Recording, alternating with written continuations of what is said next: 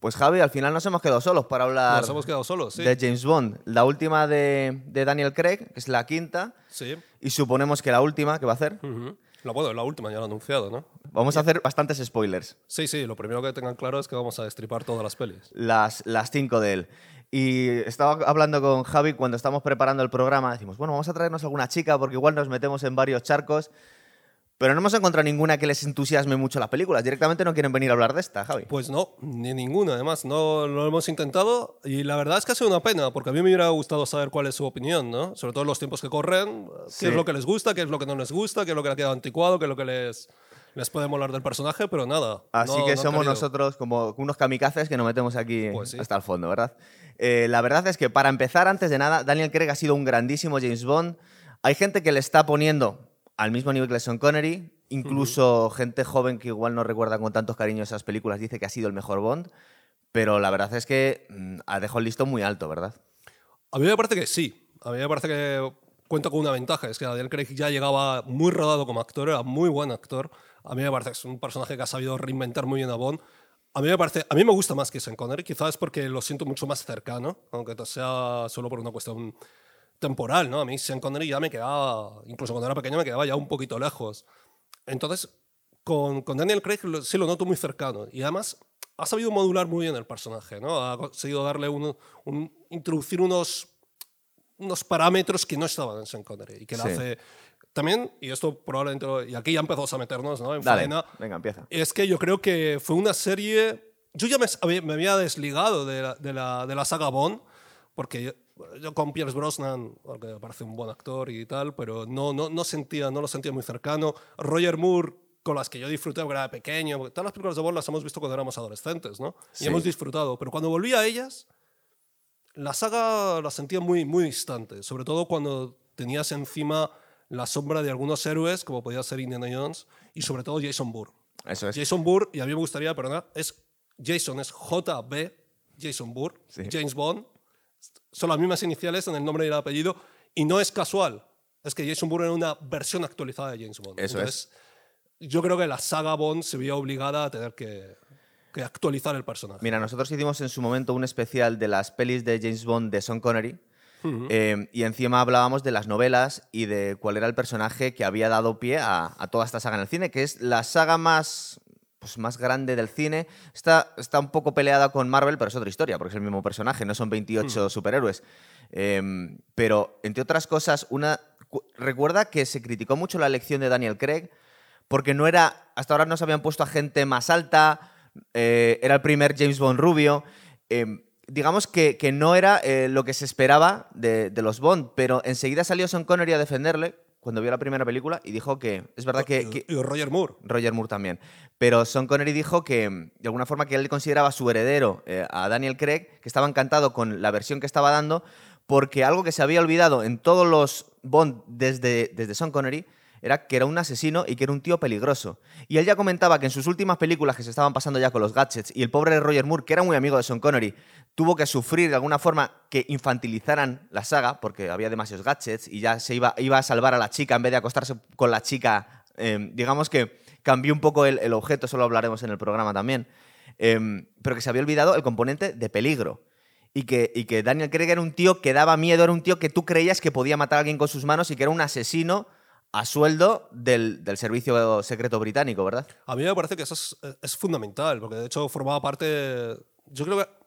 Es curioso porque los tres anteriores Bond han arropado a, a Daniel Craig. De hecho, Daniel Craig no quería, no quería coger el papel, tuvo muchísimas dudas y quien le convenció fue Pierce Brosnan. Sí. Dijo, no te vas a arrepentir, cógelo. O sea, realmente ha estado arropado por los tres, ¿no? Y luego le ha salido, le ha salido perfecto. Le ha salido niquelado porque evidentemente es lo que tú dices. es un asesino. Claro. Eso es una cosa que no nos podemos olvidar. Hay muchísimas personas que critican a Bond, ¿no? De hecho, por todo, Sí, ¿no? Por todo, claro. Por todo. Pero la gente se ha olvidado, eh, yo creo, de un aspecto esencial que está en esta saga de Daniel Craig. Él es un asesino, es un tipo muy peligroso. Eso se ve precisamente en el arranque de la primera película de Casino Royale. Sí. Pero es que en Skyfall, que para mí no solamente me parece la mejor de estas cinco películas, sino que Skyfall es probablemente, bueno, lo dice más gente, la mejor película de la saga Bond. Uh, Ahí, ahí hay mucho, Uh. pero es lo que dicen. Eh, ahí hay un tema que es esencial, y es que al principio de la película, cuando ya ha pasado, digamos, esa primera aventura, ¿no? Sí. ya han pasado los, títulos- los títulos de crédito, vemos un Bond que es como es realmente. Es un tipo que es alcohólico, es un tipo que cuando no está en acción se aburre, tiene que jugar con escorpiones y beber porque es que no sabe qué hacer con su vida. Eh, el sexo es una ocupación más, porque de hecho se ve ahí en la película que está con una chica. No tiene ningún tipo de interés por la vida y eso me hace recordar otro personaje, un personaje muy literario, que es el Sherlock Holmes Sí. de, eh, de Conan Doyle. Hay que recordar que en, una de sus novelas, me parece El signo de las cuatro, Watson lo ve inyectándose heroína y él reconoce que cuando no está ocupado con algún caso es un personaje adictivo. ¿no? Entonces- Total. Entonces, ese componente de personaje que no dicta ningún tipo de moral, no hay nadie que pueda sacar ningún tipo de moral de James Bond, hace que sea un personaje que realmente muy moderno y al mismo tiempo, bueno, esa gente que lo critica dices, oye, Sí. no es espejo de nada James Bond. De todas maneras, yo creo que todo el programa va a pivotar entre eh, el, si el personaje original de Bond y cómo lo han adaptado a los tiempos, o si se han pasado tres pueblos, o al final han decidido prácticamente, o sin prácticamente matarle. Em, cuando, fíjate, yo, cuando estamos hablando de las mejores películas de Bond, yo tengo un cariño especial a, a las, al, al 007 de Sean Connery, también porque es el original y también porque está basado en un personaje que se creó en aquellos tiempos. Entonces, de alguna forma, más o menos han ido adaptándolo a estos tiempos y han de- ido desnaturalizando un poco al agente secreto. Pero a mí las mejores películas siempre me han parecido las primeras de cada, de cada ciclo porque te presentan a Bond. Entonces, aunque yo, por ejemplo, en, en la época de Sean Connery reconozco, y es la lucha que tienen entre los dos, entre los bo- dos Bond, la mejor película es Goldfinger, pero a mí la que más me gusta es el Doctor No, porque te da un portazo y un hostiazo en la cara directamente, con perdón, para, pre- para presentarnos un personaje, y hablaremos un poco de él, que es un, que es un tío que va simplemente a cumplir su misión. Es de los buenos porque trabaja para los buenos, pero se lía con la chica, se acuesta con la chica. En las últimas películas vemos que se puede acostar con el chico si hace falta, que es un asesino eh, y que simplemente está, que simplemente es de los buenos. Es el, el antihéroe que ya lo estamos viendo despertar con las pelis de Clint Eastwood. No es el típico héroe angelical. eh, perfecto de la época de los western de, de John Wayne. Y en la, en la saga de Daniel Craig, por supuesto que la más redonda es Skyfall, pero a mí me encanta Casino Royale porque también fue un bofetón a lo que estábamos acostumbrados y Pierce Brosnan, que es muy buen actor, pero no pegaba nada como Bond. Es decir, seguramente físicamente es el, el peor casting de la historia porque era un tío que prácticamente las chicas eran más, más corpulentas que él. Era un tío muy delgadito y que no da la sensación que pueda matar a nadie, Yo ¿verdad? estoy de acuerdo contigo. O sea, a mí Pierce Brosnan no me gustó nunca, aunque debo reconocer que hay muchísima gente que, cre- que ha crecido Con él, y le tiene él, cariño, como por eso. Y le tiene cariño. A mí no es el que más me seduce. Le digo esto con absoluto respeto por aquellas personas que le tengan cariño, ¿eh? Sí. que, que nadie, que nadie se ponga conmigo en plan, en plan bruto. ¿no? Pero debo reconocer que Daniel Craig, Casino Royale a mí me encanta. Yo estoy de acuerdo contigo. Yo a veces tengo que decir Skyfall o Casino Royale. A mí me encantó. Y te Sí. voy a decir una cosa. Me gustó mucho el Sean Connery de las primeras películas porque veíamos un personaje muy distinto. ¿Verdad? Pero y aquí vamos a meternos en algún charco. Mucha gente critica, critica a Bond porque va con, va- se acuesta con las mujeres, las deja tiradas. Eso hoy en día está muy mal. Hay mucha gente que lo critica. Bueno, aquí, y permíteme una cuña. Dale. Vamos, esto no, esto no es nuevo. De hecho, Bond no es el nuevo que lo ha hecho. Que la gente se vaya a la literatura clásica. Y ahí es donde está el germen de lo que está haciendo Bond. Y te voy a explicar dos cosas que conviene tener presentes.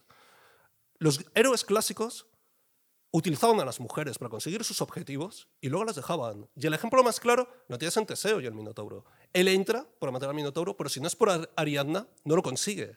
Pero ¿qué hace luego él con Ariadna? La deja tirada en una isla. Claro. ¿Qué hace Jasón con Medea? Medea es la, es la llave que le abre la puerta del éxito de su misión, que es conseguir el bellocino de oro. Pero una vez que lo ha conseguido, a la vuelta, la deja tirada. Entonces, Ulises, ¿cómo vuelve a Ítaca? Vuelve a- gracias a las mujeres que encuentra, Circe, Calipso, pero después él las abandona, Sí. él las va dejando, pero sin ellas él no puede volver a Ítaca. Entonces, esto no es, no es exclusivo de Bond, ¿no? Esto es- ya viene de antes. Y luego, hablando de los gadgets, Sí. permíteme, porque claro, dices, has mencionado los gadgets. Sí, sí. Los gadgets, yo estoy de acuerdo contigo. Creo que el, que el héroe se deteriora según van aumentando los gadgets. Son inversamente proporcionales. Cuanto más gadget, peor película. Peor película, justo. Pero los gadgets también vienen de la época clásica. El gadget es la versión, digamos, pop contemporánea de la ayuda de los dioses. Sí. Vamos a poner otro ejemplo de un héroe clásico, Perseo. Eh, Perseo mata a Medusa. ¿Pero cómo lo hace? Bueno, pues resulta que Atenea le da, le da un espejo, le da un escudo y gracias al, al reflejo lo consigue matar. Creo que es Hermes quien le proporciona una espada para que le corte la cabeza y creo que tiene una ayuda también de, yo no sé si unas ninfas, ahí estoy dudando, eh, que le proporcionan, que le proporcionan un, un casco para ser invisible. Para que veáis que no hay nada nuevo bajo no hay el nada sol. nuevo, pero es más. Y aquí esto te va a hacer gracia. A ver, dale. Y es, eh, vamos a ver, Perseo, ¿en qué? En el mito original no, pero después se, se- se estipuló que era así, ¿no? Él utiliza un caballo, caballo alado. Sí. Él lo utiliza a Pegaso. Bueno, pues Pegaso es el Aston Martin de aquella época. Permíteme que te lo, que te lo diga, ¿no? O el cohete este que utilizaba, creo que era en Operación Trueno para salir volando. Es verdad que usaba Claro. gadgets. De todas formas, aunque lógicamente la, la, eh, la historia hasta hace bien poquito eh, se ha centrado en los hombres, ha sido machista. Eso no podemos negarlo porque sería Sí, absurdo. Eh, entre otras cosas, contaba Sean Connery cuando le acusaban de un personaje machista, para empezar decía, bueno, es que este personaje es así. Es decir, no tengo por qué defenderle. Es igual que cuando hacemos eh, una serie con Los Soprano, que son mafiosos en, en- en Nueva Jersey, y estoy diciendo que son machistas, que son racistas y que son violentos. Y bueno, claro, que son mafiosos. Es decir, te estoy contando la historia de un mafioso. No quieres que sea un, un osito, vamos a ver, no, puede ser angelical. Pero él contaba, dice, es que una mujer espía haría exactamente lo mismo. Porque estamos hablando, estamos contando la historia de un hombre. Si fuese una mujer, se acostaría con tíos para manipularles y si les matara les, daría lo mismo y daría exactamente igual. Simplemente estamos contando la historia de un hombre. Entonces, si lo ves desde esa óptica, no es necesariamente machista. Simplemente está tratando mal a las mujeres, pero en esa misma situación, una mujer podría tratar mal a los hombres, ¿verdad? Totalmente. Pero te voy a decir una cosa que a veces nos hemos olvidado. Mira, yo hace poco he estado en un encuentro, estuve con Mary Bird, la historiadora, Sí. que se hizo famosa por los, los episodios aquí desde la historia de Roma, y me contaba una cosa que tenía razón.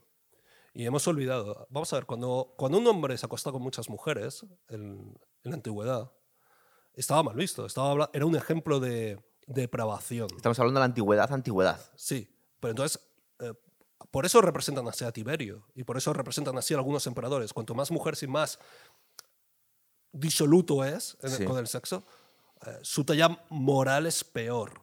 Eso no tiene por qué ser cierto, pero existía. En aquellos Y tiempos en era como aquellos estaba tiempos es como se leía. Y, y es más, en muchos pueblos, eh, mu- muchos pueblos, por ejemplo, en algunas tribus de, de indios de Norteamérica, antes de que, digamos, eh, los norteamericanos, las 13 colonias, se extendieran hacia el oeste y conquistaran todo el territorio, en muchos de esos pueblos su- sucedía lo mismo.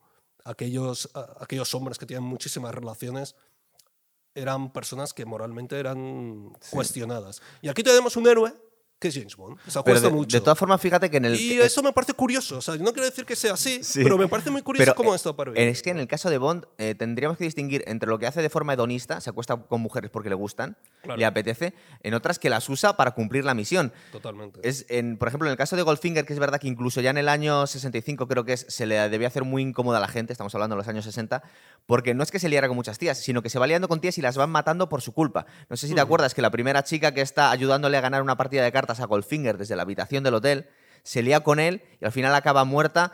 eh, que la bañan en oro, una de las, de las muertes más Justo. icónicas del cine. Que aquí en una peli de James Bond le hacen un guiño, eh, creo que es en guiño. Quantum of Solace, Sí, que aparece en petróleo. en petróleo, eso es. Los Alpes en esas persecuciones con el Aston Martin, que lo presenta por primera vez, y también la matan por ayudar a Bond, por liarse con ella. Entonces, sí es verdad que en aquella época se, empezaba, se estaba empezando a hacer un poquito antipático.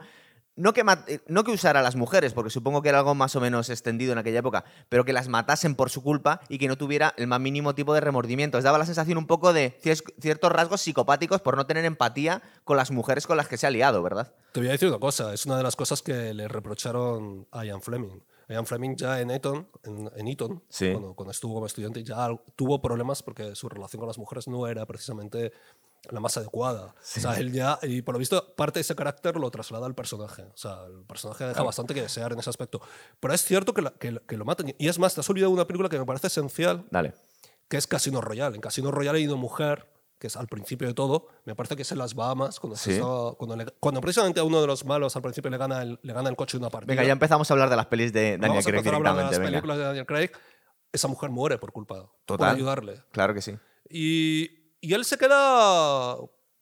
Ya ahí ves que, que se modula. De se hecho- queda un- se queda, creo que hay un plano en que se le queda mirando y es como que le Sí. ha fastidiado, ¿no? Le ha dolido. Le ha fastidiado, pero está la misión por encima, por encima de eso.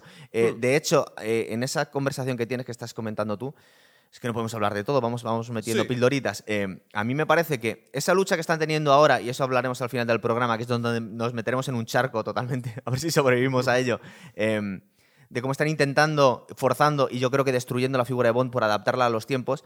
Pero yo creo que una de las grandes apuestas que ya empezó con el, con el, con- en la época de Pierce Brosnan es cambiar a M por una mujer. Es decir, el papel que hace Judy Dench yo creo que es la mejor M de toda la historia, ¿verdad?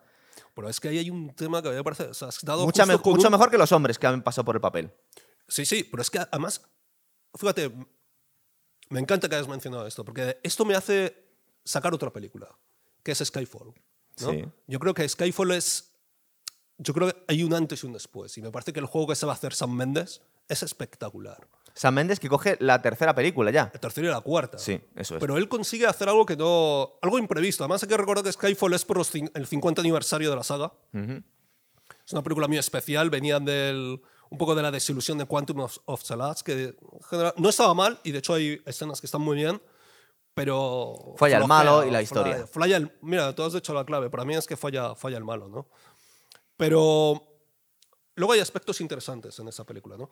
Pero creo que Skyfall hace algo que es, que es impresionante. Bueno, aquí el que no haya visto Skyfall... que No, ya vamos le- vamos a destripar las cinco de todas maneras, o sea, pues aquí igual. ya se la vamos a destrozar, ¿no? Porque yo creo que, que hay un momento en el que de repente.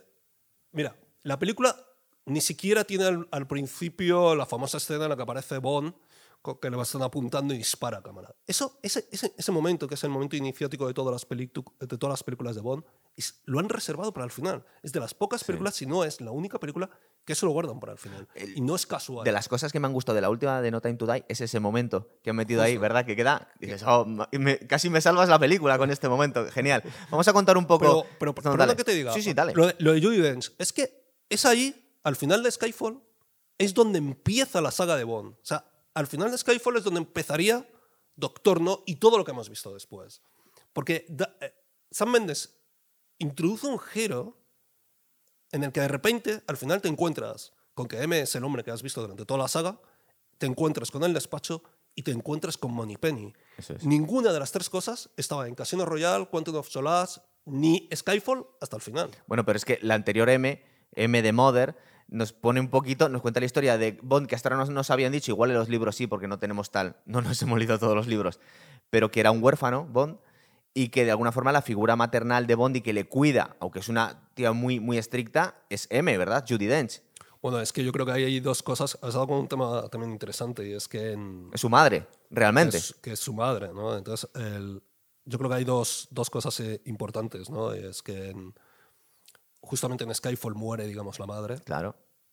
y en Spectra muere, digamos, el se entera de la muerte del padre, ¿no? Que justamente Christoph Waltz Era el que le es había matado, además. Es, es el que le había matado, lo cual se encuentra con el reverso de su antítesis, ¿no? Eso es, Justamente, eso ¿no? es. Entonces eso me parece muy interesante porque ahí sale la madre y sale la figura del padre en esas dos películas, lo cual completa un poco el origen de Bond. Cierto, pero vamos a intentar un poco, por muy por encima, las pelis para luego no dejarnos nada, que nos pasa Justo. muchas veces. Casino Royale, el principio de la película, yo creo que es uno de los grandes principios de- del cine de acción. Es decir, vemos una, la persecución del fabricante de bombas por, creo que es en Madagascar, Mm. subiendo por, un, por un, en un edificio en construcción, haciendo Una un grúa. parkour, ¿verdad?, en la grúa.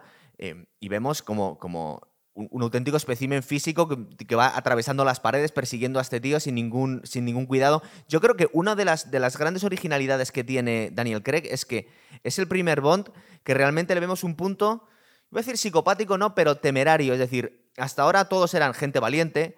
Que, que querían cumplir con la misión, que nos salvaban el mundo constantemente, que a veces era un poco chorra la- las motivaciones de los malos. Pero, pero Daniel Craig le vemos el punto de que tiene cierto desprecio por su vida. Es decir, el tío eh, es un temerario, es mucho más temerario que el resto de los Bond, ¿verdad? Lo vemos en las primeras escenas corriendo por, por las grúas, saltando, haciendo cosas que, como le vemos un puntito más vulnerable, eh, le vemos que puede fallar, que puede no, no, no atar- aterrizar en el edificio eh, eh, contrario y matarse, pero que le da igual. Y en el caso de, de Sean Connery, él comentaba que, que su gran em, el- lo que estaba buscando él siempre en todas las escenas de acción, sobre todo, era que todo pareciese fácil. Es decir, de alguna forma da más sensación de infalibilidad el, el- el Bond de Connery que el de Daniel Craig. Que el que Daniel Craig es que simplemente tiene que cumplir la misión y se juega el tipo, más que el resto. Daniel Craig, por cierto, la escena de la grúa para él fue la, fue la más complicada. Sí, decía que tenía vértigo. las- porque tenía vértigo, estaba a 18 metros de altura y lo pasó, lo pasó mal, ¿no? A mí me parece que hay varias cosas que me parecen interesantes. Tienes razón en lo que dices. A mí me parece que es un... Es un... A mí me parece que Daniel Craig es un matón. Tiene O un sea, punto loco, ¿verdad? Lo vemos al principio de la película. Justo, y además es un matón. O sea, tú dices, bueno, es un buque, tío. O sea, es que dices, esto puede con cualquiera. Pero al mismo tiempo, no las tiene todas consigo. Eso. Sin Connery sí Las que tenía todas, ¿verdad? Daba la sensación de todas, este hombre no va a "Bueno, fallar. igual. De Por hecho, no- aquí no lo tan De hecho, claro. nos cuenta Jaime que una de las cosas por las que no le gusta a Bond, que la verdad es que se lo vamos a perdonar, aunque nos va a costar, es que sabe cómo va a terminar la cosa, porque sí es verdad que las películas clásicas sabes que va a ganar siempre. Aquí también, pero da una sensación como casi de invencibilidad. Es decir, que, que en todo momento va, va a conseguir cumplir la misión. Pero, pero Daniel Craig es más vulnerable, supongo porque se ha adaptado a los tiempos también. Sí, se ha adaptado a los tiempos y yo creo que... Pero, ojo, no solamente Bond, ¿no? O sea, a- a- aquí me gustaría, me gustaría introducir, vamos a, hacer, vamos a mencionar otras películas, Claro. ¿no? Yo creo que los héroes... De las pelis de los 80 introdujeron eso, ¿verdad? Sí, pero, pero los héroes últimamente no salen muy bien parados en ocasiones. ¿eh? Solamente hay que mirar... Yo no la sigo mucho, ¿eh? La última de los Marvel, cuando salían todos. Aquí va un, un spoiler. Muere Iron Man, muere la Viuda Negra, Sí. eh, Capitán América entrega el escudo. Eh, Spider-Man, la trilogía de Tobey Maguire, no acaba bien. O sea, sí, derrotan a, a Venom, ¿no? Sí. Pero tienen un abrazo hacia el final con... que dices? Queda algo... Sí, has, has- te has salvado, pero queda un poco oscuro, ¿no? Y incluso las de Batman mismo, aunque salga bien parado, no sale... No tienen, no tienen esa infabilidad que tú decías Claro. antes. Y se han vuelto todos bastante pesimistas en general. Bueno, hemos visto cómo muere Superman, ¿no? Aunque luego lo hayan recuperado. Claro. ¿no? Entonces a mí me parece que esto es, no le pasa solamente a Bond, está pasando a, a todos los héroes, ¿no? Sí. Quizás es el signo de los tiempos, ¿no? El- las cosas ya, ya no están tan claras, no está tan claro lo que está el bien, Eso es. dónde está el mal, ni si lo que se hace siempre está bien o está mal, ¿no? Claro. Se, se rompe esa barrera.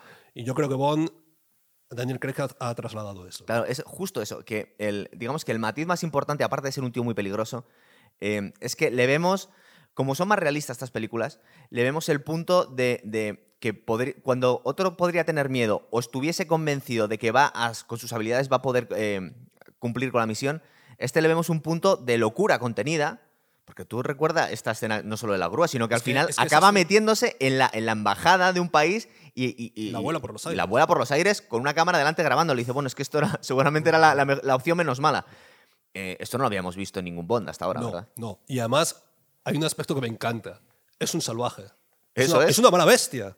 Eh, La película comienza ya matando a una persona porque así consigue ya la licencia de doble cero. Sí. Que es unas imágenes ya de... Contra un lavabo. además. sí, sí, sí, contra un lavabo. Es violentísima esa, esa Sí. escena. Pero es que lo que vemos es un tipo sin refinar. Y lo bueno de, de la saga de Daniel Craig, que es, yo creo que es una diferencia esencial respecto a todas las anteriores, es que el- todas las películas se pueden ver de manera independiente, pero es la primera vez que todas tienen varios cabos comunes. Están hilvanadas perfectamente. Y hay varios recursos que utilizan para vertebrar esas películas, ¿no? Eh, una, bueno, va a salir ahora, es Vesper, ¿no? Es, Sí. Vesper es uno de los cabos perfecto que te explica el personaje y a la vez va anudando la primera película con la segunda, la segunda con la tercera, la tercera con la cuarta y la cuarta con la quinta, ¿no? De hecho, tenemos la, la paradoja de que si tú piensas en el Bond de Daniel Craig, lo piensas con Eva Green, no lo piensas con, con, con Ledoux, que es con la que se supone Sí. que se casa, ¿no? Yo es que te quería hablar de dos cosas. De los malos, de los cinco malos de las pelis de, de Daniel Craig. A mí yo realmente salvaría de la quema dos, pero muy para bien. El de aquí, el Matt Mikkelsen, de el danés, que es increíble. Es, es un contable de, mm, que se dedica a blanquear dinero y, y hacer de banquero de, de terror- de organizaciones terroristas. Y es muy creíble y la trama está muy bien. Eh, y luego Javier Bardem, que yo creo que es de los mejores malos de la historia de Bond, ¿eh? directamente. Yo voy a ir más allá, yo creo que es el mejor papel que ha hecho. Es posible, es posible. Ahora, con lo de la chica Bond, fíjate, te- te voy a- estamos aquí mezclando unas películas y, y voy, voy a voy a unirla con la última de Rambo y te voy a explicar por qué. Em, A mí me pilla esa que no la he visto. no, pero te voy a explicar por qué. Em, a mí me da la sensación que las primeras películas de, de Sean Connery no tenía por qué justificarse de por qué era un cabrón con las mujeres. Y aquí de alguna forma se enamora y nos explica un poco el por qué no tiene vinculación emocional o eso que se llama ahora en estos tiempos tan políticamente correctos, responsabilidad emocional. Te lías con una tía pero la llamas al día siguiente por a ver cómo se va a sentir. En aquella época no se cuidaban estas cosas. Aquí de alguna forma, aunque sí es verdad que ya cuando utilizaron a George Lazenby para hacer a, a Bond se casaba y la mataban y tenía un trauma emocional. Aquí me parece que también obedece un poco adaptarlo a los tiempos, el meter la figura de Vesper. Es verdad que estaba en las novelas originales. Pero eh, tiene su razón de ser. El justificar por qué Bond no se implica con otras mujeres es porque había estado enamorado y había quedado traumatizado. No, por- no puede ser simplemente un tío que se acuesta con las mujeres y le dan igual, sino que nos tienes que explicar por qué. ¿Por qué te hablaba de la de Rambo? Eh, porque Rambo, siendo Rambo, la última película, que no es una gran película ni muchísimo menos, me llamó la atención muchísimo, que era que Rambo solo se pone a matar y a hacer de las suyas y está durante 90 minutos los malos haciéndole grandísimas putadas, justificándose en la matanza que va a hacer Rambo. Es decir, nos piden perdón durante toda la película por porque Rambo haga de las suyas. Y aquí de alguna forma nos están explicando por qué Bond se lía con tías sin, sin implicarse con ellas. Es decir, en estos tiempos hay que justificarse demasiado. Antes los héroes no tenían por qué dar explicaciones y aquí estamos dando demasiadas explicaciones. Y yo no sé si estoy flipando, pero a mí me parece que la figura de Vesper, que sea fundamental en la primera película, a la hora de explicarnos la relación de Bond con las mujeres, es que nos quieren explicar por qué no se lía con las tías muchas veces. Porque en cuanto a Mosolás directamente, creo que ni siquiera se llega a liar con, con Olga Kurilenko, me parece. No, no, no se lían, creo que no. Claro, entonces que es que nos están explicando demasiado el por qué. Bueno, pero yo creo que eso. Hay una parte de explicación, pero también le da cierta dimensión, le da, le da profundidad También es verdad. al personaje. Ya es que ¿eh? nos ponemos sospechosos de los porqués de las cosas. Yo creo que en este caso Vesper sí que le da mucha. Le, da, le aporta una psicología al personaje. ¿eh? Que antes no hecho, tenía. no es solamente que se enamore, o sea, sino por qué se enamora de Esper, ¿no? O sea, él es, lo que tú has dicho, él, él es, es un animal. Sí. Hay que recordar que la- una de las primeras cosas que te impresiona es que aparece con una camisa hawaiana y tú dices, ¿dónde coño está el smoking? Atravesando paredes. Y sí. atravesando paredes. Tú dices, joder, es- parece Hulk. No, ¿No parece te da la sensación Bond". que es como, como un tío, un, un loco psicópata, pero que no totalmente, pero que está como, como en, la- en el, en el como en el filo del abismo muchas veces. Está, dices, este tío se le, se le va a ir totalmente, la va a liar, pero tiene cierto grado de sofisticación de vez en cuando, o, o de repente cree en el es deber. muy emocional. Muy emocional, ¿verdad? Se deja llevar por el Está instinto. como al límite siempre, ¿verdad? Sí, entonces, claro, ¿qué, ocu- qué es lo que hace Vesper? Vesper es quien convierte a James Bond. Vesper es quien le dice, tienes que ponerte este traje, tienes que comportarte así. Tiene, es ella quien le da el martini. Es verdad. Que, es- que le es- pone el nombre a la bebida, además. Quien le pone todo. Entonces, claro, ¿quién es Bond? Bond es Vesper.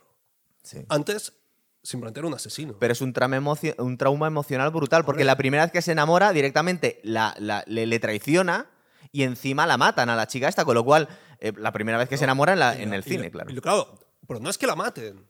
Es que él descubre que ella le ha traicionado. Sí. que ella está con los malos, ¿no? Pero luego además es que, y aquí saltamos a Quantum of Solace, que descubres que es que ella tiene un, tiene un novio, Sí. Que, que le- que la está manipulando a su que vez. la está manipulando, lo cual para Bond es, es tremendo, ¿no?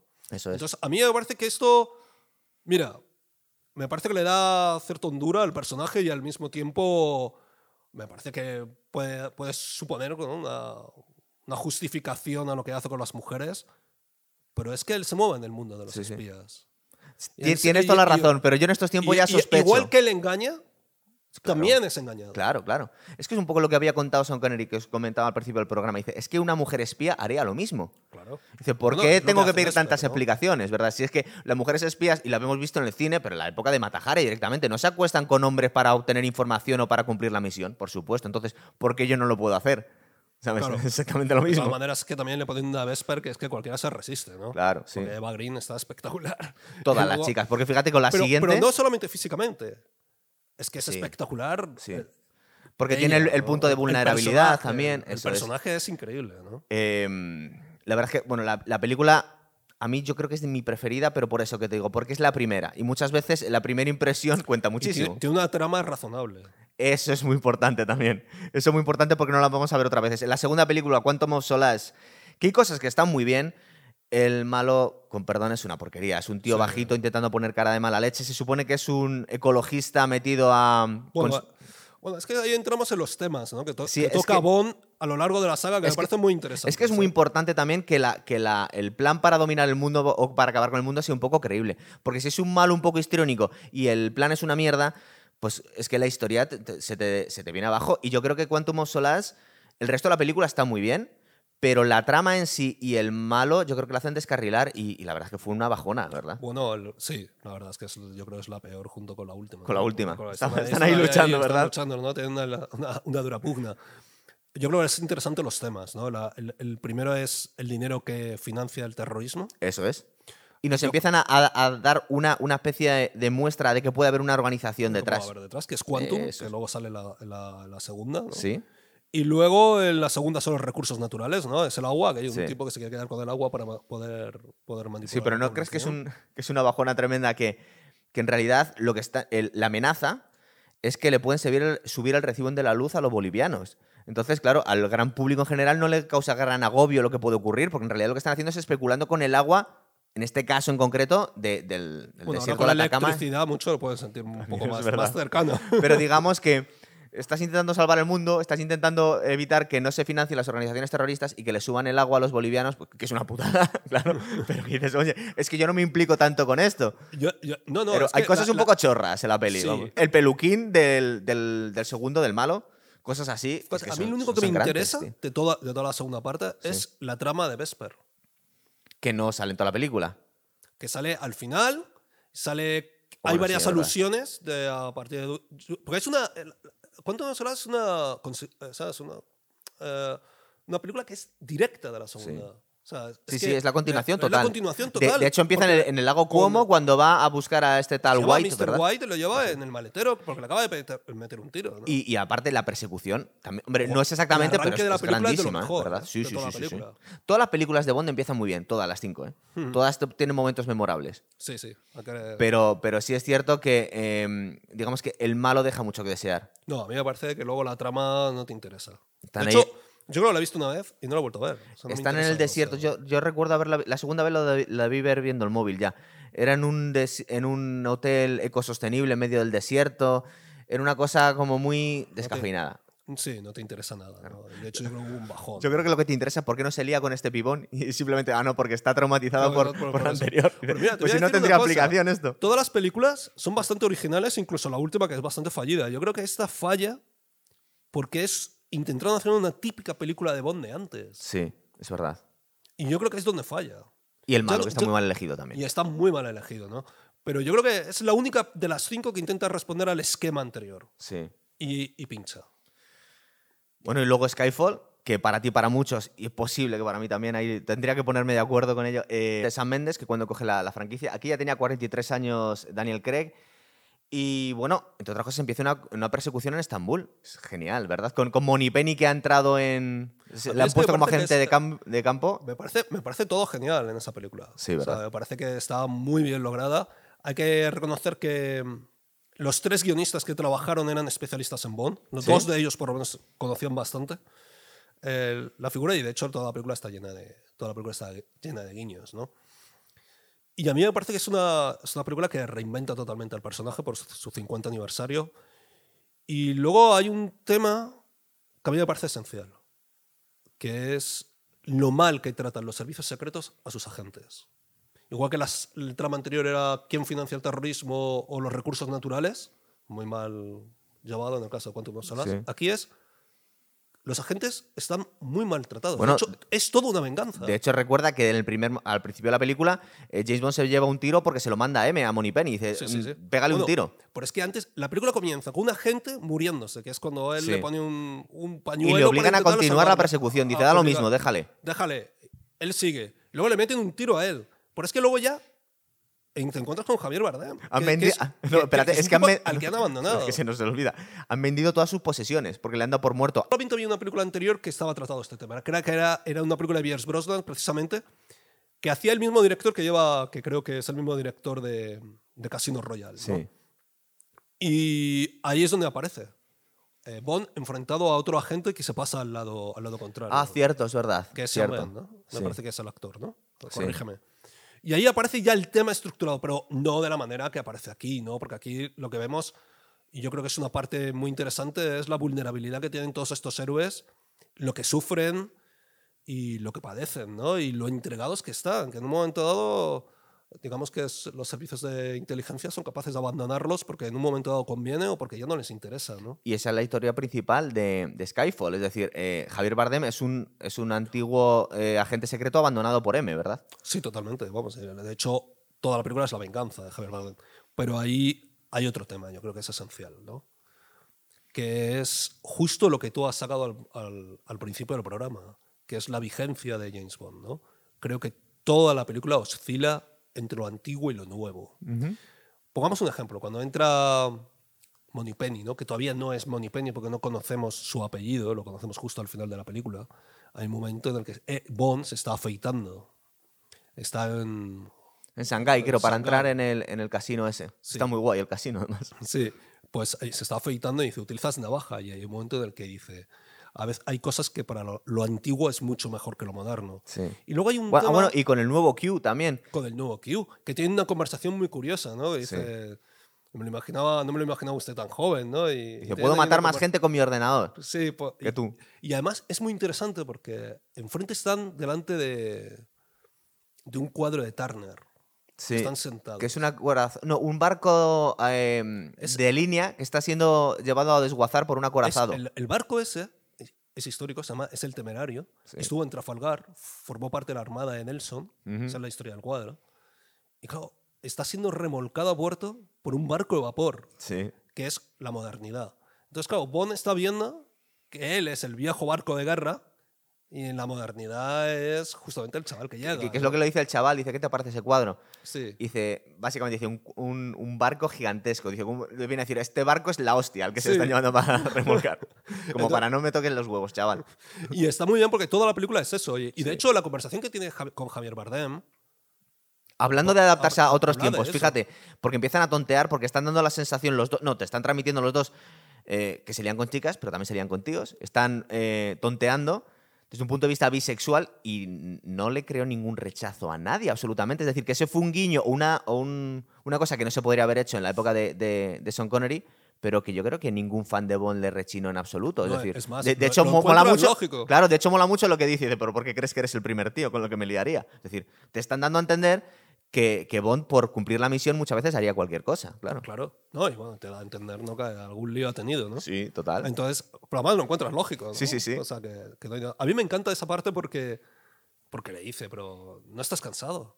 Dices, tienes 50 años, ¿no? O sea, no, no viene a decir lo de los 50 Sí. años, creo, Tenía pero... 40 y pico ya, entonces, pero sí. pero, pero, pero se viene a sugerir, ¿no? Y dice, Sí. no te duelen las rodillas, todo este ejercicio físico. Eso lo vemos en las pruebas físicas que le hacen, que casi no puede hacer dominada ya, está hecho polvo. Claro. Eh, intenta disparar la pistola y como tiene restos de balas todavía no puede apuntar bien. Claro. Eh, es decir, ahí le vemos la decadencia. Lo que pasa es que luego, luego se clava tres películas más todavía, no, dos películas más. Claro, pero yo creo que lo que hace es que se reinventa, ¿no? Sí. O sea, yo creo que es, un- es una, una alegoría clavada de cómo reinventar un personaje. ¿no? Y, luego está eh, la sustitución de M por el nuevo M, por Ralph Fiennes, hmm, que está muy bien, pero yo creo que vamos a echar de menos siempre. Yo he echado de menos a Judy Dench en las otras dos películas, porque es que era, era la gran M que hemos visto, yo creo que de la historia de Bond, de verdad, me encanta. Sí. Eh, y luego vemos que es la, la historia de la venganza de Javier Bardem, de Silva, contra, contra M.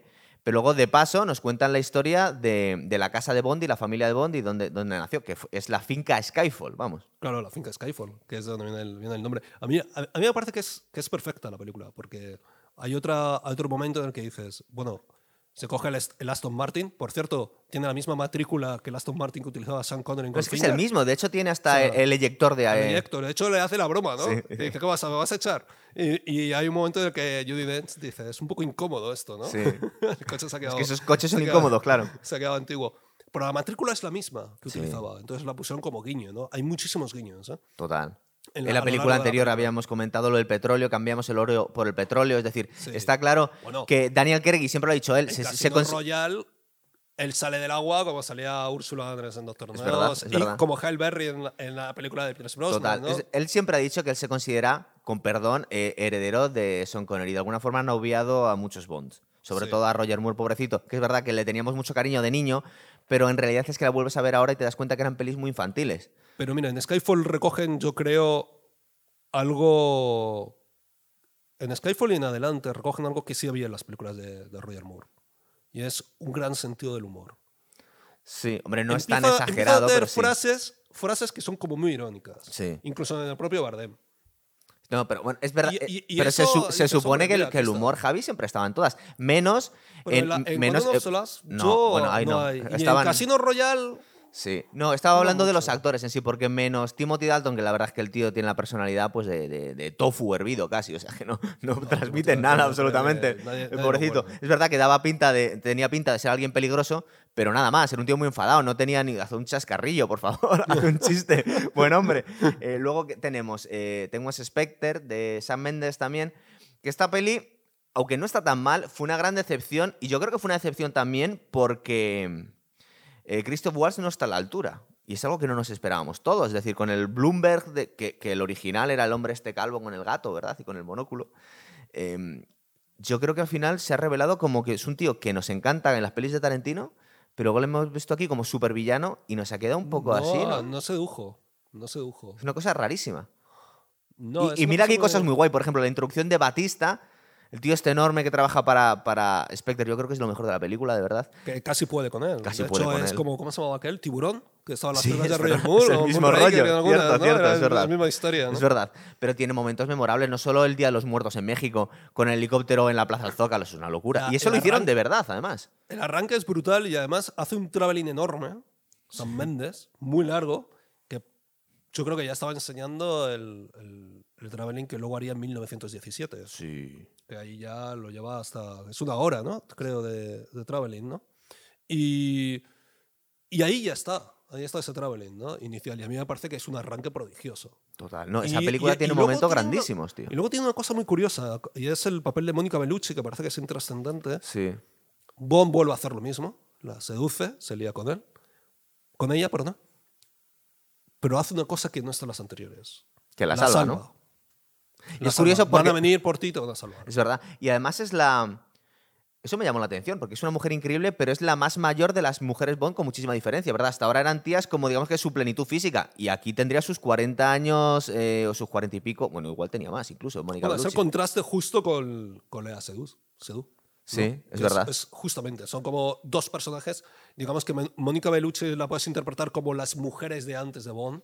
Cierto. Esa chica Bond Que está en el funeral de su marido. Está, que está en el funeral, que además son espectaculares porque son como con muchas Muy curvas. clásica, es verdad. Muy es un clásica. poco a la Loren, ¿verdad? Justo. Y en cambio la otra es una belleza absolutamente contemporánea. Sí, una moderna, francesa más responde- moderna, es verdad. Responde más a otro tipo de mujer. Es una mujer que sabe defenderse, que sabe luchar, que tiene muchísimas más personalidad. En cambio, Mónica Bellucci, con todo lo que es ella, da la sensación de que es una mujer que está supeditada. Oye, pero más momentos memorables. Justo cuando está en Roma, en el funeral de este tío y se lía con la Bellucci.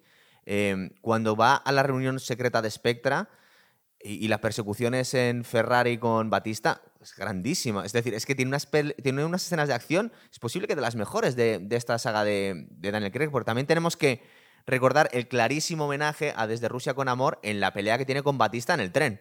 Básicamente me has hecho, eh, justo. ¿verdad? Un Desde Rusia con Amor 2.0. Desde Rusia con Amor, además, creo que es una de las películas favoritas de Daniel Craig. Sí, y de Sean. Connery decía que era su preferida también. Que canta un poco porque la coreografía no era como la que vemos hoy en día en la película. De hecho, creo que hasta le ponen un poquito a cámara rápida para que parezca más agresiva. Pero la escena del pobre Daniel Craig que le destrozaron la rodilla haciendo esas escenas con, con Batista, Pero, es- pero están muy bien. ¿eh? muy bien hechas, tío. Están muy bien. A mí me parece que es lo mejor de toda la película, es precisamente el duelo que mantienen estos dos. ¿no? Bueno, la- recuerda luego en Suiza, en, el, en el- la especie de balneario para que, que tiene, que es donde trabaja la doctora, la, la Justo, psicóloga hay esta. una persecución por, Por por los bosques, avión, ¿verdad? por los bosques. y estaba francamente bien. A mí me parece que ese duelo es. Yo creo que de lo mejor de la película. Realmente. Claro, es que te lo estaba hay diciendo, digo, es que Batista se- poco- se está revelando como un supervillano. Sí. Y además, eh, ver las vulnerabilidades gracias a ese. Ese gigantón, de- de- sí. a ese gigantón, que, viene, que también está bien, porque dices, oye, mira, Bond Claro, pues sí. es un. Sí. Es enorme, pero es que claro, hay gente más grande y más Gente fuerte, claro. más fuerte que también. tú, es verdad. Cierto. Eh, y luego, bueno, pues Hay sí. un tema interesante aquí. Si vamos a hablar de, de la trama ya en sí, de la claro. trama, que es el tema de la informática y el Sí. tema de La cómo a tra- información. de la información y la reunión de la información y la manipulación de la información por unos pocos para poder manipular el mundo. Sí. Hay que tener en cuenta que Javier Bardem, en el anterior, ya era una venganza, pero ojo, estaba utilizaba jugando- la informática. Él era un hacker.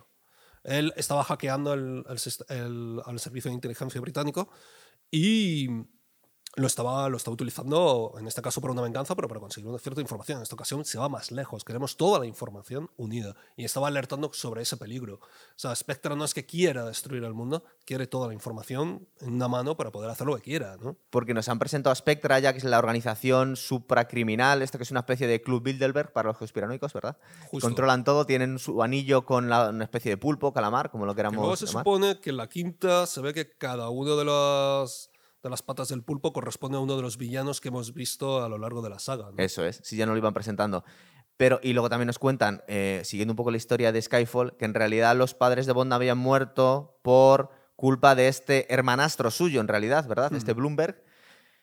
Que la verdad es que yo creo que es el gran bluff de la película. Yo creo que es que, mm, y es un grandísimo actor y nos encantan las pelis de Tarantino, pero yo creo que, que Waltz se carga un poco la peli. Porque si hubieras puesto un grandísimo malo, igual la peli la, la Igual- salvas con nota, ¿eh? Fíjate que es curioso que igual que en la última está fantástico él, Sí. está bien. En esta yo creo que no lo consigue, no consigue cuajarlo al personaje. Hay una cosa de Skyfall que sí me gustaría comentar. Sí, antes de ahora- pasar a la última ya. a pasar, sí, antes de pasar a otras, ¿no? En Skyfall se destruye el hogar de Bond, se Sí. destruye el Aston Martin, se mata a M, pero es justamente como lo podemos encontrar a partir de entonces, ¿no?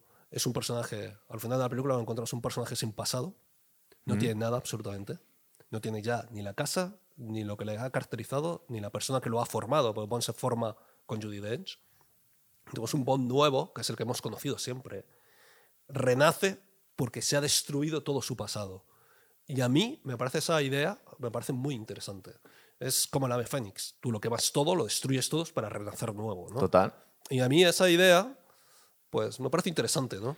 Y luego aquí en, en Spectra me parece que tienes toda la razón. Lo que sí también es, me gustaría marcar una, una curiosidad es que todos los malos, y eso vienen ya de las sagas anteriores, tienen taras físicas. El hechizo está marcado, Javier Bardem se quita la mandíbula.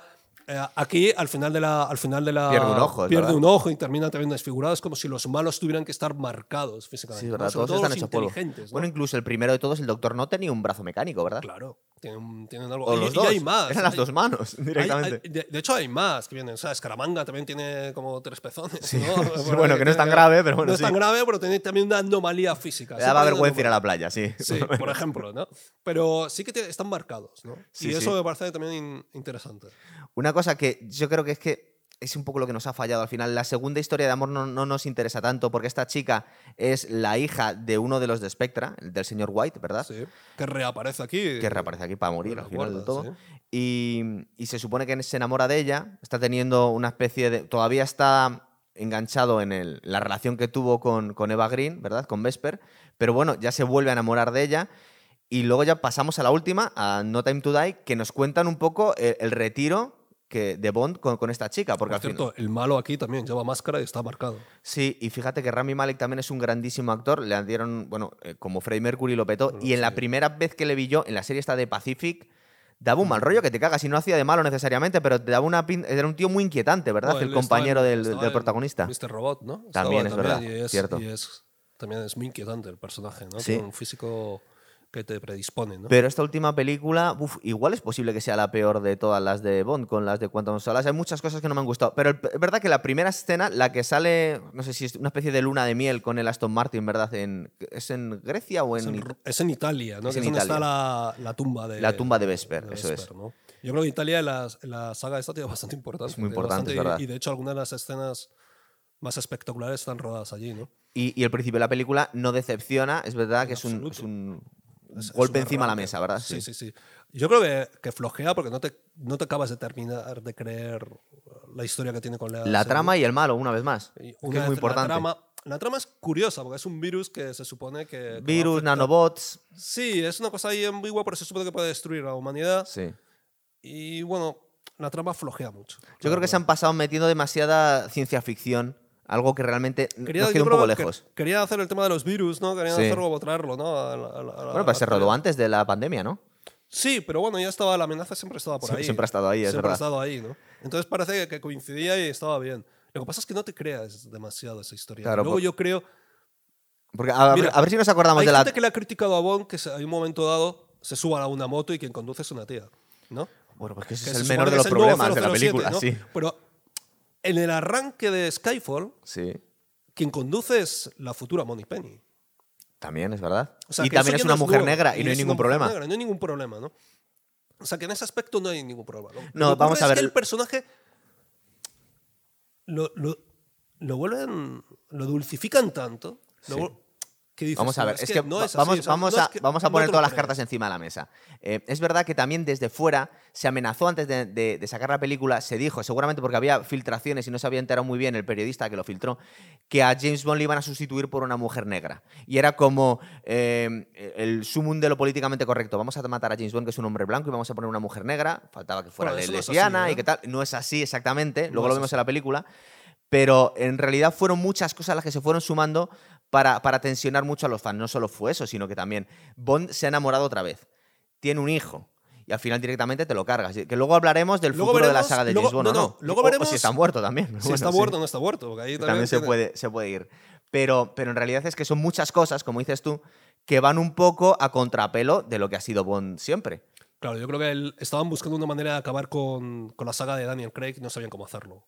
¿No? Eso es. Ent- esa es la impresión que da. Entonces, bueno, que el, que el 007 fuera una, una espía que es negra, a mí me parece que no tiene la más mínima importancia. No, no porque- tiene la más mínima importancia, pero es porque él posible se que- supone que está retirado Es y han tenido que sustituirlo. Es verdad. Lo que pasa es no que sí, más sí es verdad que la gente susceptible ya ve un guiño a algo políticamente correcto, que igual es una forma de troleo simplemente por parte de los, de los guionistas. Dicen en plan de, bueno, la gente se imagina esto, vamos a hacer como que lo sus- sustituimos por una mujer negra, pero en realidad simplemente es que él se ha retirado, es verdad. Claro, es que él está retirado y tiene que volver. Claro, entonces se lo podían haber tomado como una forma de provocación, sí. Y luego lo de agarrarse a la moto, eso en realidad yo creo que como dices tú es lo de menos.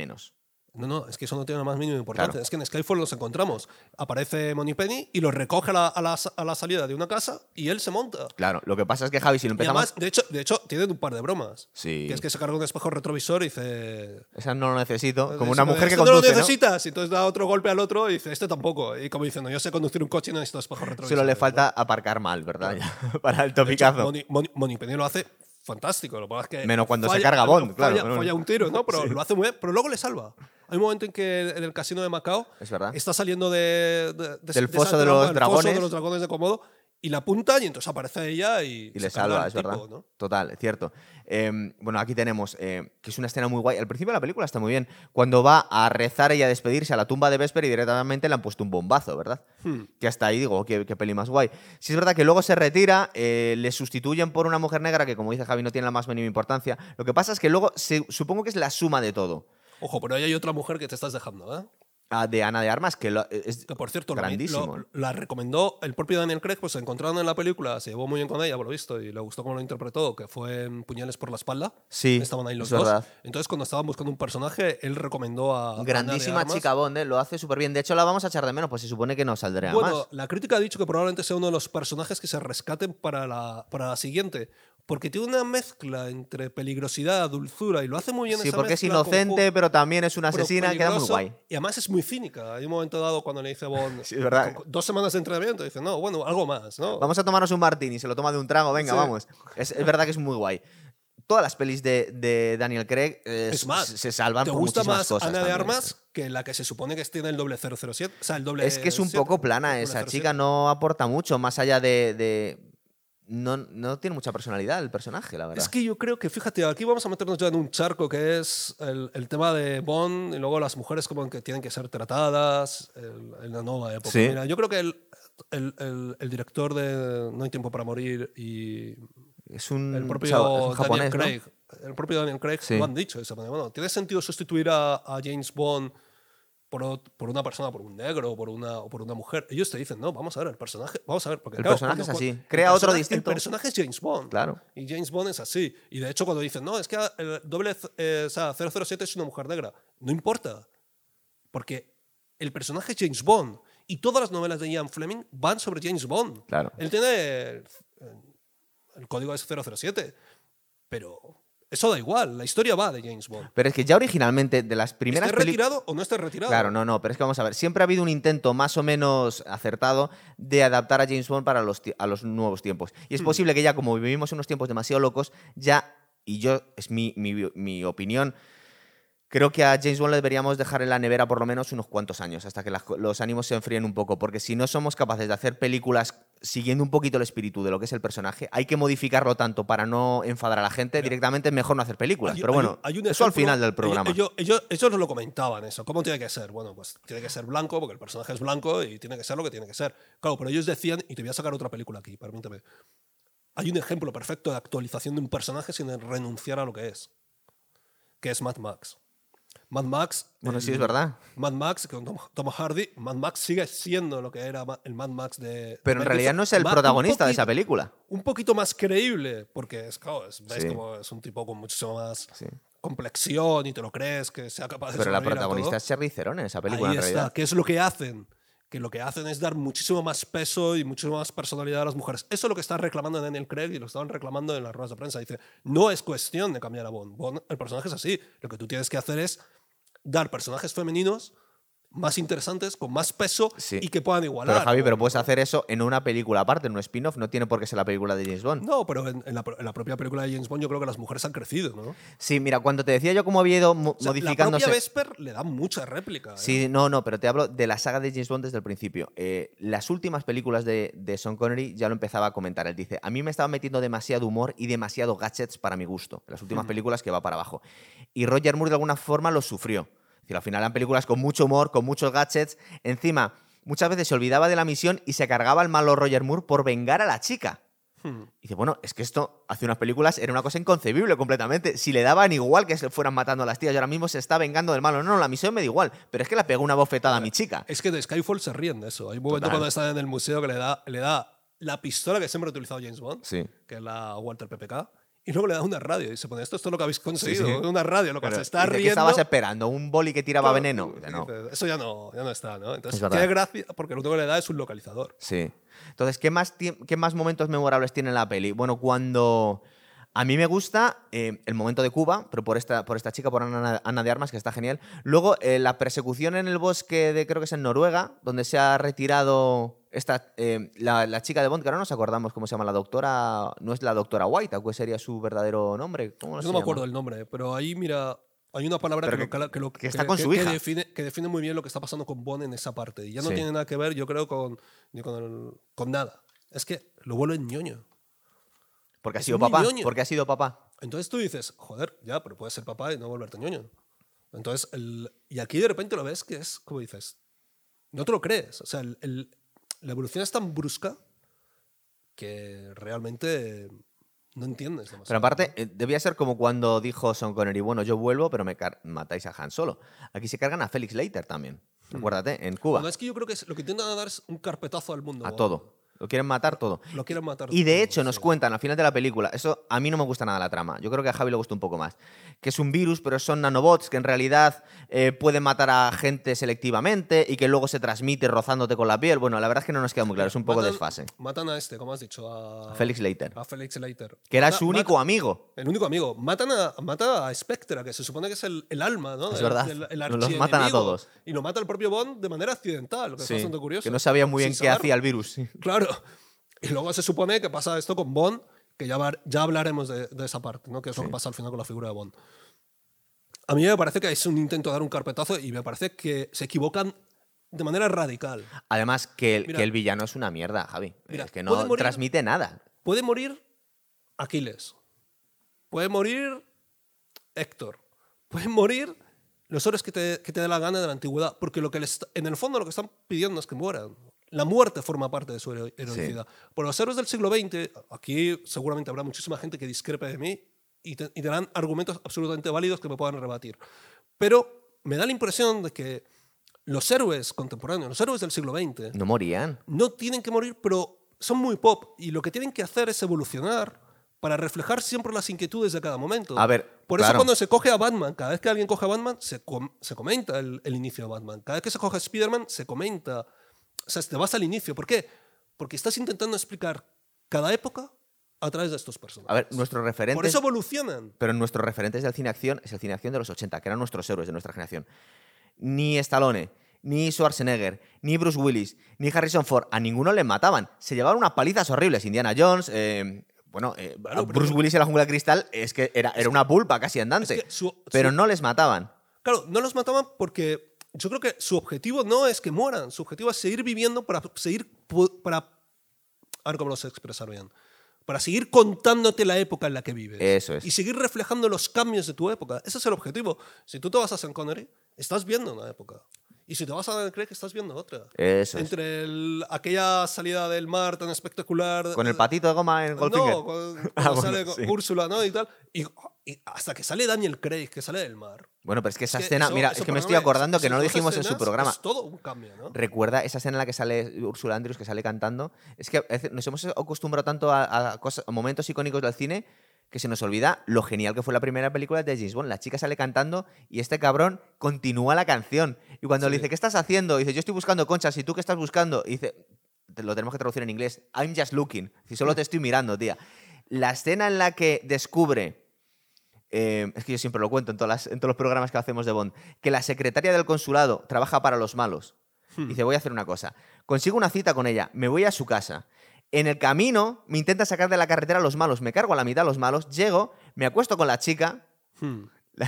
y luego la tía quiere que hacerme la cena para que esperar y que me maten. dice, no, no, vamos a salir a comer fuera. Llama a los agentes, detienen a la chica y se queda en casa para cargarse otra vez al doctor geólogo. Es decir, es una cosa que ahora no nos hemos acostumbrado, pero una revolución brutal. Es decir, este tío era un cabronazo de muchísimo cuidado. Sí, sí, sí. En todo. es que Era súper revolucionario, James Era Bond. muy revolucionario porque fue. O sea, tú estás con él porque está del lado bueno.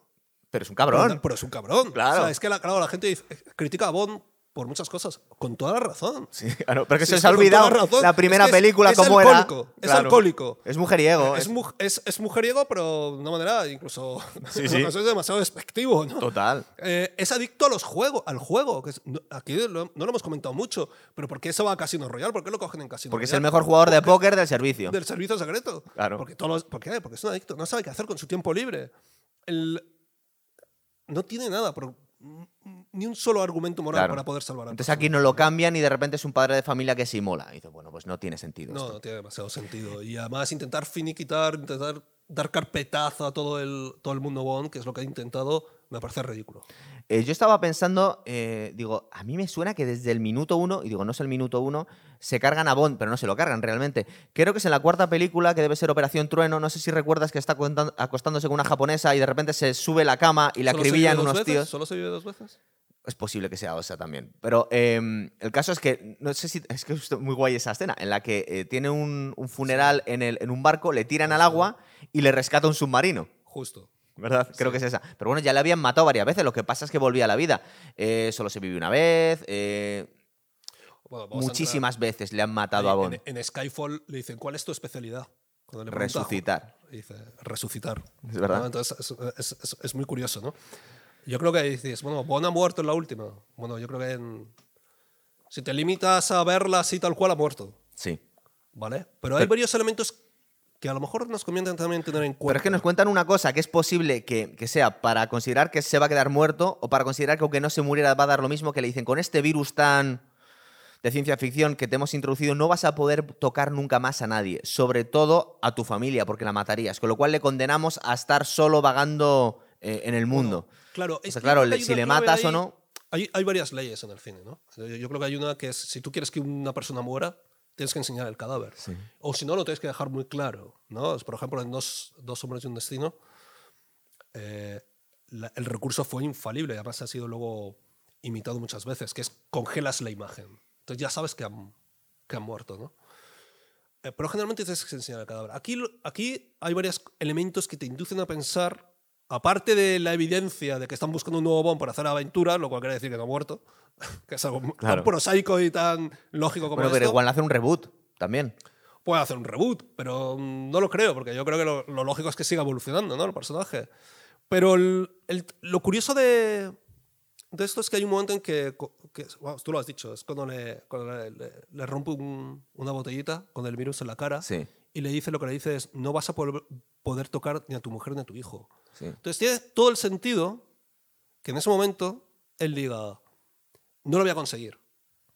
Entonces hay un elemento que es muy curioso y es, bueno, todo esto es- nos estamos montando aquí una batalla que te mueres, ¿vale? mira. Pero bueno, Ya se está. supone que una de, la- una de las cosas por las que dicen que tienen que entrar los misiles es que el, el centro ese tiene unos un superbúnker, sí. es un superbúnker y si dan fuera rebotan, tienen que entrar. Y si tú te fijas, Tiene que abrir las compuertas, ¿no? Para que entre. Tiene que abrir las compuertas. Abre las compuertas, pero en la última escena que tú le ves, él está fuera ya. Sí. No está dentro del complejo. Entonces, Sí, claro, pero vemos subir las llamas y bueno. no vemos subir sabemos. las llamas, pero, pero no lo ves morir. Entonces, entre el virus, eso, que porque el búnker no está ya, lo que ves es que salen las llamas, etcétera, etcétera. El, y luego hay un tema muy interesante, y es que al final, cuando están celebrando la muerte de Bond, están conmemorando la muerte de Bond, Sí. ¿no? Entre ellos. Es un poco sosa la escena, ¿no? Ahí Sí, pero hay un tema muy curioso. A ver. Hay, una, hay un plano que dura más de lo adecuado, más que el resto, Ah, sí. que es justo cuando la cámara enfoca el vaso. El vaso de Bond. Y se queda ahí, Claro. y se queda más, lar- más Bueno, tiempo largo. ¿Por sí. qué lo hace? Porque te introduce la duda. Para mí introduce cierta duda. Pero Entonces, tú dices, Bond ya sabe que no va a volver a tocar a su familia. ¿Qué sentido tiene decirles que, que está vivo? lo Mejor pasa- que, lo- piensen que está muerto. Sí, también, pero es que. Sí, pero bueno, ya le habían matado varias veces, incluso en la saga de Craig. Se le habían dado por muerto varias veces. De hecho, Claro. recuerda que han vendido sus cosas. Eh, ¿Qué es lo que pasa? Que Daniel Craig tiene cierta dalla. El tío se está conservando de forma increíble, pero es que su Bond es alguien muy físico. Entonces, claro, ya tiene 53 años. ¿Hasta cuándo vamos a tirar de este hombre? ¿Hasta cuándo puede estar en ese estado físico para cumplir con un, con un personaje que, bueno, que tiene que ser avasallador físicamente? Porque a, a Indiana Jones, que ahora están grabando la nueva película con ochenta y pico años, supongo que se lo pueden reinventar haciendo de profesor. Pero a James Bond no puede ser un tío que no puede pelear No, con la gente. Vamos a ver. Yo creo que te, te he contado estos elementos no porque piense que, el, que Bond. Que, que va a continuar por lo menos Daniel Craig. Eso, eso No, parece ser Daniel que está Craig descartado. está descartado ya. O sea, de hecho, el próximo año eligen el nuevo Bond, han Sí. anunciado. Y esto vamos a hablar ahora para terminar el programa eh, De del nuevo Bond, del de qué va a pasar. Entonces, el- lo que ocurre es que sí que hay elementos para que te hagan dudar que ha muerto. Con una certeza absoluta del 100%. O sea, hay varios elementos que te pueden dejar un poco abierto, ¿no? El, el tema. ¿Ha muerto? Bueno, a lo mejor no. Y siendo Bond y sabiendo que va a haber más aventuras, evidentemente no. De hecho, si fueran listos, la siguiente película de Bond titularía algo así como La muerte no es para siempre o algo así. Yo creo que ese nombre ya debe estar repetido. tío. o algo así. Se quedan sin nombre ya. repetido, pues algo así, ¿no? Pero, pero bueno, lo dejan un poco... O sea, no está tan cerrado, ¿no? No. O sea, hay elementos como para que te, in- te induzcan a la duda, ¿no? Evidentemente hay gente que quiera decir, no, no, está muerto, tiene argumentos para No, decir bueno, que está muerto. la gente que está enfadada con James Bond porque es alguien machista, directamente llevan intentando matarle décadas, entonces estarán encantados. ¿Qué es lo que ocurre? Que yo creo que en estos tiempos, y en lo que parece ser que que incluso Daniel Craig había ido cediendo poco a poco hacia, ante la presión de lo políticamente correcto, sobre todo en la última película, eh, yo no sé si tiene sentido adaptar más a James Bond a estos tiempos. Es decir, yo personalmente, yo si me van a hacer una versión... a los tiempos. Claro, si me van a hacer una versión todavía más edulcorada y me van a coger a Henry Cable, que a mí me encanta, pero va a ser la elección obvia, y me vas a hacer una película obvia, que sea muy gay friendly y que, y que está muy en contacto con tus, sus sentimientos, y es una cosa muy, muy, muy previsible, yo sinceramente yo prefiero que no hagan más películas de Bond durante un tiempo. A mí me encantaría, yo te digo mi apuesta, que me cojan a Tom Hardy y me hagan una barbaridad. Es decir, que le den una vuelta más de tuerca a Casino Royale cuando vimos a, a, mm, a Daniel Craig entrando a lo bestia en el mundo Bond. A mí me apetecería algo así. Un reboot a lo bestia. Me cuenta la misma historia de Bond, pero de- desde otra forma. Pero siendo un poco respetuoso con el espíritu del personaje. Si me lo vas a adaptar más a los tiempos, me vas a hacer la elección obvia y me vas a contar una cosa que yo ya me espero, yo casi prefiero que no me hagan más películas durante unos años. ¿eh? ¿Tú qué- que van- ¿A ti qué te apetece? Vamos a ver, a mí lo que me apetece es que el personaje siga siendo el personaje que es. Pero Claro. es que además. Pero, es que- Claro. pero, pero vamos a ver, el, el tema es porque el personaje es así. Pero además es que no hay que tomárselo en serio. O sea, te quiero decir que es, es- es un personaje de ficción. ¿Quién se lo toma en serio? Todo no es más que un divertimento en el que los buenos al final salen con la suya y matan a los malos. O sea, no hay nada más que eso. Quien quiera llevarlo esto a otras máximas o a otros principios, pues se está equivocando, porque no tiene importancia, es un tebeo. Sí, porque hay gente que, que no quiere que ejemplo. haya un héroe machista en la gran pantalla. Y dice, mira, chico, pues Bueno, es que él ya- es ya- así. él, él- él aquí ya no está. O sea, él, vamos, yo creo que está ya desde el principio, está bastante. Vamos a ver, la protagonista prácticamente absoluta de, la, de Casino Royale es Vesper. Sí. Y quien moldea. O sea, ¿a ti te parece ya sufici- que no, no endulzan un poco el personaje? O sea, no lo rebajan bastante cuando sí, sí. es Vesper quien crea a Bond. Es, algo, es un personaje femenino el que crea a Bond. No es él el que lo haga. Y es, es, es un personaje quien le está moldeando, el que está diciendo, tú tienes que ser así, tienes que vestir de esta manera. Lo que yo no quiero. Tienes que beber esto. Claro, pero para que me entiendas, yo lo que no quiero en la primera película, O sea, que con, la primera, bastante- con la primera chica Bond que se líe, por ejemplo, Henry Cable, que le explique por qué no le va a llamar al día siguiente. Ya. A mí es que me destruyes completamente. Es decir, tiene que ser Pero, un... pero fíjate lo que tú has dicho, en la segunda no salía con nadie, yo creo. No, no. En cuanto no solas. Pero o porque sea, había quedado traumatizado Claro, directamente. en la, en la- en la- en la- en la tercera, Bueno, no, sí se lía con una, espérate, es que no nos lo enseñan. Se lía con la, con la chica esta pelirroja que acaba eh, Ah, es verdad, cubierta en... la- lo que pasa es que no nos lo enseñan. No nos lo enseñan, pero salía con ella. Es, verdad, verdad. que además es, es del, del servicio secreto, ¿no? Sí, creo que es de tesorería, pero... bueno, es algo así. Oye, y una cosa que estaba repasando, creo que Pero, era ejemplo, en- Skyfall, Skyfall por, a- ayer. Eh, con Monipelin se lía porque en las películas clásicas, no, pero en esta última es posible que sí. En las, posi- en las películas clásicas nunca no. Es verdad que no era una tía tan espectacular, era una señora más o menos mona que siempre le estaba tirando, se, se- trastos. se estaba insinuando a Sean Connery y siempre le decía no, no, no, no. De hecho, hay una escena muy guay, creo que en esta en el submarino, que le dice la, la- la frase secreta que le vas a tener que decir a tu contacto es I love you. Repítelo conmigo, dímelo a mí, I love you. Y dice Sean Connery, dice, ya lo he entendido, no hace falta. Es decir, en un cabronazo. Pero con Moneypenny en, en Skyfall hay un momento que le está afeitando y luego parece que se van a besar y ya se va vestido en la escena siguiente. Yo creo que sí se han liado. Yo creo que no, fíjate. ¿no? Tú quieres creer que, que siguen el, que no. espíritu, que siempre va a haber Que sí, tensión muy sexual, ¿no? clásico. Y sobre todo porque me parece que es hasta cierto punto lógico, si lo miras bien. Porque digamos que es una manera de decir, bueno, una cosa es el trabajo y otra cosa es el trabajo fuera y otra cosa es... ¿Recuerdas una escena en Goldfinger? ¿no? ¿Recuerdas una escena en Goldfinger en la que va persiguiendo a, a Goldfinger con el Aston Martin, Sean Connery, y se le cruza la rubia, que es la, la hermana de la que se ha encargado hace poco, y, y hace el amago de perseguirla para ligarse y luego dice, no, disciplina, 007, y frena. Aquí le vemos también un poco disciplinado, porque no se lía con algunas tías. Sí, aquí hay algunas veces que renuncia. Luego hay otras veces en que no renuncia. En Skyfall, precisamente, la chica con la que salía, que es quien le, le lleva a Javier Bardem, hay un momento en que lo tiene muy claro. Y de hecho, el- con lo que se están comunicando lo echa en, la boda, en, la- en la- en el, Sí. el- el vaso de champán. Pero yo creo que salió con ella antes, lo que pasa es que ahora se va con la, con la siguiente. Bueno, puede ser. Pero es que tiene que ser pones así. Es que no te esperas otra cosa de Bond.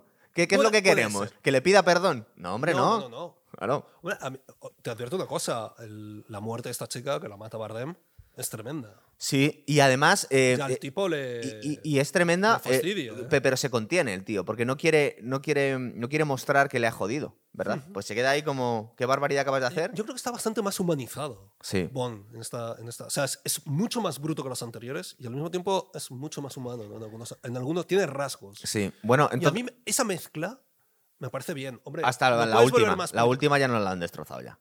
Sí, la última lo que pasa es que es muy mala. Y el malo, mm, no sé, muy Y, mal. el- y- el- su mismo personaje estaba muy, muy adulterado. Digamos, que a mí, a mí no me hubiera importado, ¿eh? Que se hubiera, en un momento dado, se hubiera retirado con el niño y con la mujer y tal. No. Lo- hubiera sido una salida normal. De hecho, si hubieran sido un poco inteligentes, le hubieran dado esa salida. Eso, pues se va. Porque de esa manera siempre lo puedes rescatar. Claro, sí. Siempre puedes matar a la familia a la siguiente película y se quiere vengar, por ejemplo, yo qué sé. Por ejemplo, o, o simplemente, bueno, ahí acaba, ¿no? La historia. Sí. ¿Por qué no darle una buena salida? Al pobre hombre. Que, pobre hombre, Que no se ha salvado el mundo 50 veces, Entonces, claro. claro, no sé por qué no lo han hecho. O sea, me parece ridículo. Entonces, por eso te buscas un poco y dices, no, lo han matado. Bueno, pues a lo mejor eso puede contentar a muchos. A mí me parece ridículo. Eh. ¿Quién te gustaría a ti para sustituirle? Mira, antes de Daniel Craig ya sonaba Henry Cavill. De hecho, ¿No, no, te lo parece cogen, demasiado obvio? pero no lo cogieron porque era muy joven. Pero la opción primera era él. Y de hecho, el motivo por el que lo descartan es es demasiado joven todavía. Entonces, parece ser que no se sabe porque no hay ninguna pista, pero tiene bastantes bazas. Si se mantiene aquella opción, claro. Eh, bueno, él ya hizo de malo en, en una, de en- una de las Ah, sí, de es Misión verdad. Imposible. Sí, Y hay- hay un- en esa película verdad. hay una, hay, una, hay una pelea en un baño que está Tom Cruise con él y da la impresión de ser una mala bestia. Estaba caracterizado, ¿no? Pero- Pero ser un tipo sin ningún tipo de, de piedad. Mola mucho. Lo que que está haciendo de Superman, está haciendo del brujo de Witcher. Si le vemos otra vez de James Bond, es un poco demasiado, ¿no? Es como la roca que está en todas partes. Yo lo que no le veo es demasiado. No le veo muchas capas. ¿Sabes? A mí me gustaría. Yo sé que es mucho pedir, pero a mí me encantaría Tom Hardy, tío. Vamos a ver, Es que es Tom un Hardy- bestia. Es como. Vamos a hacer algo más todavía más salvaje que Daniel Craig. Ponemos a, Vamos a ver, Tom, Tom, Hardy. Hardy además tiene un punto que luego también puede, ser- puede tener. Es inglés, puntos- tiene un acentazo inglés de narices. Puede tener además ese punto también sensible, ¿no? Eh, Sí. Hay que recordar que en Mad Max eh, lo hace muy bien con Charlize Theron. O sea, y se nota perfectamente que a él le gusta Charlize Theron. Y no es que le guste físicamente, es que tiene empatía con ella. Sí. Y de hecho a mí me parece que una de las cosas más brillantes de esa película es cómo ellos se entienden con las miradas. ¿no? Hay varios momentos en los que se miran y tal, ¿no? Y entonces, o sea, puede ser un tipo muy bestia y al mismo tiempo puede ser un tipo que en un momento dado puede tener rasgos sensibles. Sí. A mí me parece que está bien. Él me parece un gran actor. Ahora, el otro también. Mira, hay una... No, no recuerdo el nombre de la película porque fue, se hizo para Netflix y era salía la, la actriz esta que era la que hizo Stranger Things. Eh, y Henry Cavill hace de como de Sherlock Holmes. Ah, sí, que hace de Sherlock Holmes y el otro es eh, la, la hermana Eno- pequeña. Enola Holmes, Holmes, eso es. Y él lo hace muy bien. Sí, es verdad. Él lo hace muy bien. Y tiene ese aspecto, ¿no? Bastante Lo que pasa es que yo le veo demasiado pulcro todavía. Es decir, a mí me encanta, ¿eh? Es decir, yo, me parece que es el Superman perfecto, después de Christopher Reeve, y me gusta de, de Witcher, y me gusta haciendo de Sherlock Holmes aquí, pero es que eh, Daniel Craig nos ha mal acostumbrado tanto que a mí me apetece alguien un poco más peligroso y un poco más bestia. Le veo demasiado pulcro a, a Claro. Henry Cavill. Yo te entiendo perfectamente. ¿eh? Y ahí Tom Hardy te casa, vamos, perfectamente, ¿no? Pero yo creo que con, ese, con esa pista de Misión Imposible, que el Sí, tipo hacía de, de- de mala bestia, sobre todo en- eh, repasa si quieres la escena del baño, eso es espectacular. A mí me parece que está, está muy Pero bien. tú imagínate, por ejemplo, el personaje de Peaky Blinders, tío, que hace Tom Hardy. Ah, es verdad, O, o cuando hace la, la- serie esta de Tabú. tiene, tiene un problema, ¿eh? Es bajito. Y es un poco más mayor, porque debe tener cuarenta y pico. Y si no pasa nada porque tengas cuarenta y pico James Bond, pero si le empiezas la saga con cuarenta y pico, cuando hagas dos o tres ya se te plantan cincuenta y muchos sesenta. Eh, hace una película que hace de, de luchador de MMA que se llama Warrior, que está muy bien, que sale Nick Nolte. Y la verdad es que tiene un aire de peligroso. Yo lo único que dudo es si le va a quedar muy bien el smoking a Tom Hardy, ¿sabes? es demasiado. Impone demasiado. Bueno, él fue modelo, ¿eh? sí. En sus sí. inicios. Sí, pero O ahora sea, es- que le puedes, le puedes Le estamos a- viendo en Venom también, que está haciendo un Venom bastante inquietante. También, no sé, yo apuesto por Tom Hardy, a ver si me dan una alegría. Eh, vamos a ver, a mí las dos opciones me parecen buenas, ¿eh? Hay más, pero esperemos esas. Luego Sí. que, cojan. A mí Idris Elba me encanta, pero me encanta, ¿eh? porque es la hostia, pero no sé si le quiero de James Bond. Aparte que yo creo que él mismo le da un poco de pereza. Dice, no tengo tanta ganas de jaleo para que. Es me- mayor, ¿no? Es actor. Sí, debe tener ya 50. y, eh, eh, ¿Sabes que se metió a, para combatir profesionalmente durante dos o tres combates en kickboxing? Ah, no lo Es una, es una bestia el colega. Y aparte que es el, el eterno Stringer Bell en, en The Wire. Sí. Pero yo creo que a él no le apetece tanto jaleo de poner un actor negro y la que le van a liar. Yo creo que no le, no, no le apetece mucho a Pues él. es que yo creo que todos esos convencionalismos en los que hemos caído ahora no tienen sentido. O sea, yo creo que lo que tienes que hacer es ofrecer personajes que están a la altura de Bond, que Sí. sean muy, muy interesantes, que sean muy inteligentes, que, que ofrezcan mucho y que no, no sea solamente. Pero si es que además el ejemplo perfecto está en Mad Max. Sí, es verdad. Joder, es que Charlize Theron, o sea, eso es, la super- es furiosa, ¿no? Se llama- Sí, furiosa, es verdad. es, es perfecta, está a la altura de, de Mad Max. Claro. Ah, Lo hace todo igual que él, ¿no? Y, y- y no pierde ni un ápice de su feminidad. Lo que me parece asombroso en el caso, Claro. en el caso de ella, ¿no? Eso es. Pues incluso con el pelo corto es espectacular, ¿no? Sí, el problema es Porque es las capaz- cosas, Es tío. capaz de demostrar que es una mujer tan fuerte como Mad, como Mad Max, si no más, porque ha sufrido mucho más que Mad Max. Y al mismo tiempo tiene una mirada espectacular a la hora de transmitir muchísimos sentimientos e ideas, ¿no? Que lo que recoge el director. Eso ¿no? es.